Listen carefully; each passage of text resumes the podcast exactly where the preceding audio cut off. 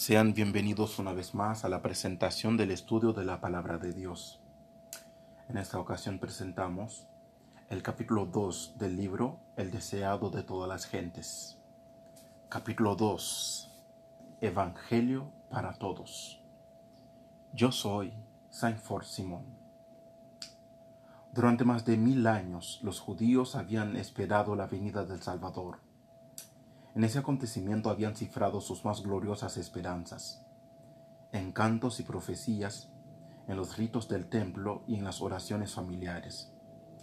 Habían engastado su nombre y sin embargo, cuando vino, no le conocieron.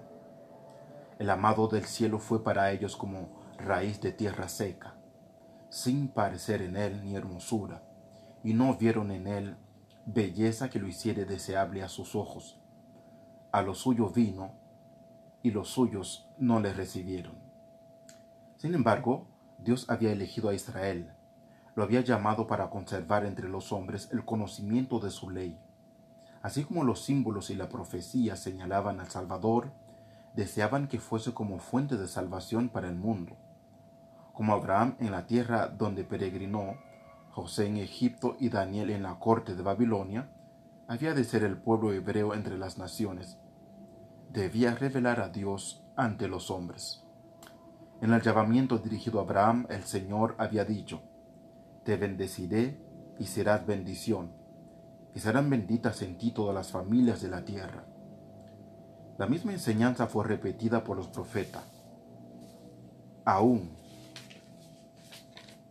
después de, de que Israel había sido asolado por la guerra y el cautiverio, recibió esta promesa y será el residuo de Jacob en medio de muchos pueblos, como rocío de Jehová, como lluvia sobre las hierbas, las cuales no esperan varón ni aguardan a los hijos de los hombres. Acerca del templo de Jerusalén, el Señor declaró por medio de Isaías, Mi casa, casa de oración, será llamada para todos los pueblos. Pero los israelitas cifraron sus esperanzas en la grandeza mundanal desde el tiempo en que entraron en la tierra de Canaán, se apartaron de los mandamientos de Dios y siguieron los caminos de los paganos. En vano Dios les mandaba advertencias a sus profetas. En vano sufrieron el castigo de la opresión pagana. A cada reforma seguía una apostasía mayor.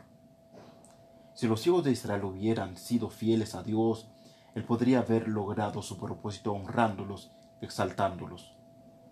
Si hubiesen andado en los caminos de la obediencia, Él los habría ensalzado sobre todas las naciones que ha hecho, para alabanza y para renombre y para gloria. Y verán todos los pueblos de la tierra, dijo Moisés, que tú eres llamado del nombre de Jehová, y temerán. Las gentes oirán hablar de todos estos, estatutos, y dirán, ciertamente pueblo sabio y entendido es esta gran nación pero a causa de su infidelidad, el propósito de Dios no puede realizarse sino por medio de continua adversidad y humillación. Fueron llevados en cautiverio a Babilonia y dispersados por tierras paganos, por tierras de paganos, en aflicción. Muchos renovaron su fidelidad al pacto con Dios, mientras colgaban sus arpas de los sauces y lloraban por el santo templo desolado, la luz de la verdad resplandeció por su medio el conocimiento de Dios se difundió entre las naciones. Los sistemas paganos de sacrificio eran una perversión del sistema que Dios había ordenado, y más de un sincero observador de los ritos paganos aprendió de los hebreos el significado del ceremonial divinamente ordenado, y con fe aceptó la promesa de un redentor. Muchos de los sacerdotes sufrieron persecución, no pocos perdieron la vida por negarse a violar el sábado y observar las fiestas paganas. Al levantarse los idólatras para aplastar la verdad, el Señor puso a sus siervos frente a frente con reyes y gobernantes, a fin de que éstos y sus pueblos pudiesen recibir la luz. Vez tras vez, los mayores monarcas debieron proclamar la supremacía de Dios, a quien adoraban los cautivos hebreos. Por el cautiverio babilónico, los israelitas fueron curados eficazmente de la adoración de las imágenes esculpidas durante los siglos siguieron. durante los siglos que siguieron. Sufrieron por la opresión de enemigos paganos, hasta que se arraigó en ellos la convicción de que su prosperidad dependía de su obediencia a la ley de Dios. Pero en el caso de muchos del pueblo, la obediencia no era impulsada por el amor. El motivo era egoísta. Rendían un servicio externo a Dios como medio de alcanzar la grandeza nacional. No llegaron a ser la luz del mundo, sino que se aislaron del mundo a fin de rehuir la tentación de la idolatría. En las instrucciones dadas por medio de Moisés, Dios había impuesto restricciones a su asociación con los idólatras pero esta enseñanza había sido falsamente interpretada. Estaba destinada a impedir que ellos se conformasen en las prácticas de los paganos, pero la usaron para edificar un muro de separación entre Israel y todas las demás naciones. Los judíos consideraban a Jerusalén como su cielo y sentían verdaderamente celos del que el Señor se manifestase misericordia a los gentiles. Después de regresar de Babilonia, dedicaron mucha atención a la instrucción religiosa. Por todo el país se erigieron sinagogas en las cuales los sacerdotes y escribas explicaban la ley, y se establecieron escuelas donde se profesaba enseñar los principios de la justicia, juntamente con las artes y las ciencias, pero estos medios se corrompieron. Durante el cautiverio, muchos del pueblo habían recibido ideas y costumbres paganas, y éstas penetraron en su ceremonial religioso. En muchas cosas se conformaban en las prácticas de los idólatras.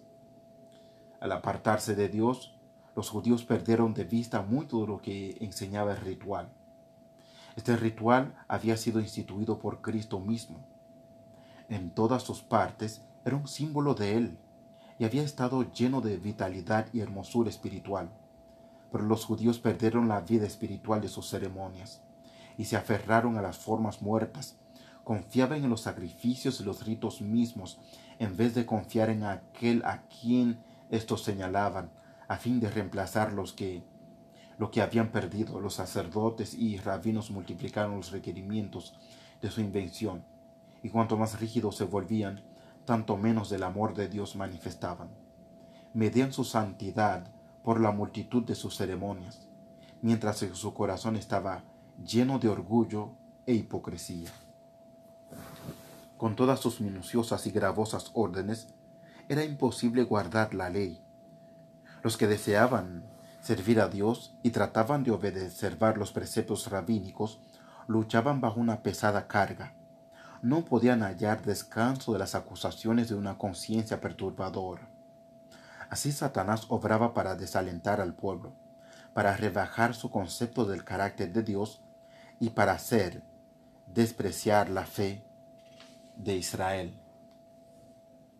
Esperaba demostrar lo que había sostenido cuando se reveló en el cielo, a saber que los requerimientos de Dios eran injustos y no podían ser obedecidos. Aún Israel declaraba, no guardaba la ley, aunque los judíos deseaban el advenimiento del Mesías, no tenían un verdadero concepto de su misión. No buscaban la redención del pueblo, sino la liberación de los romanos. Esperaban que el Mesías vendría como conquistador para quebrantar el poder del, del opresor y exaltar a Israel al dominio universal. Así se iban preparando para rechazar al Salvador.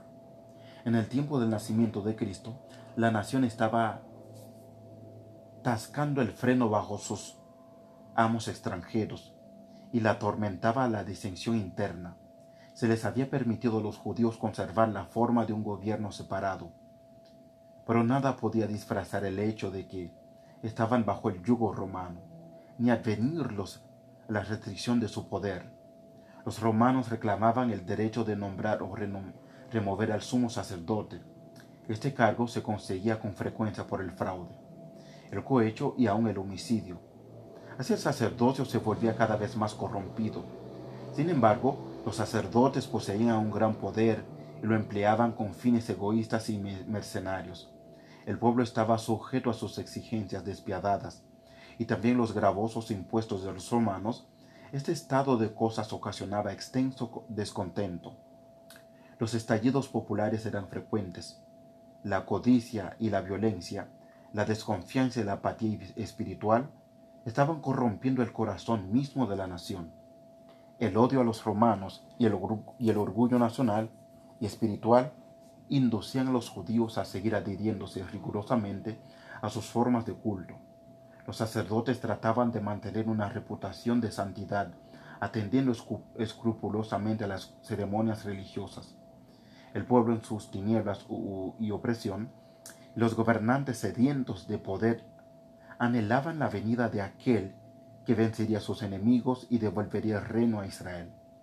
Habían estudiado las profecías, pero sin percepción espiritual. Habían pasado por alto aquellos pasajes que señalaban la humillación de Cristo en su primer advenimiento y aplicaban mal los que hablaban de la gloria de su segunda venida. El orgullo oscurecía su visión.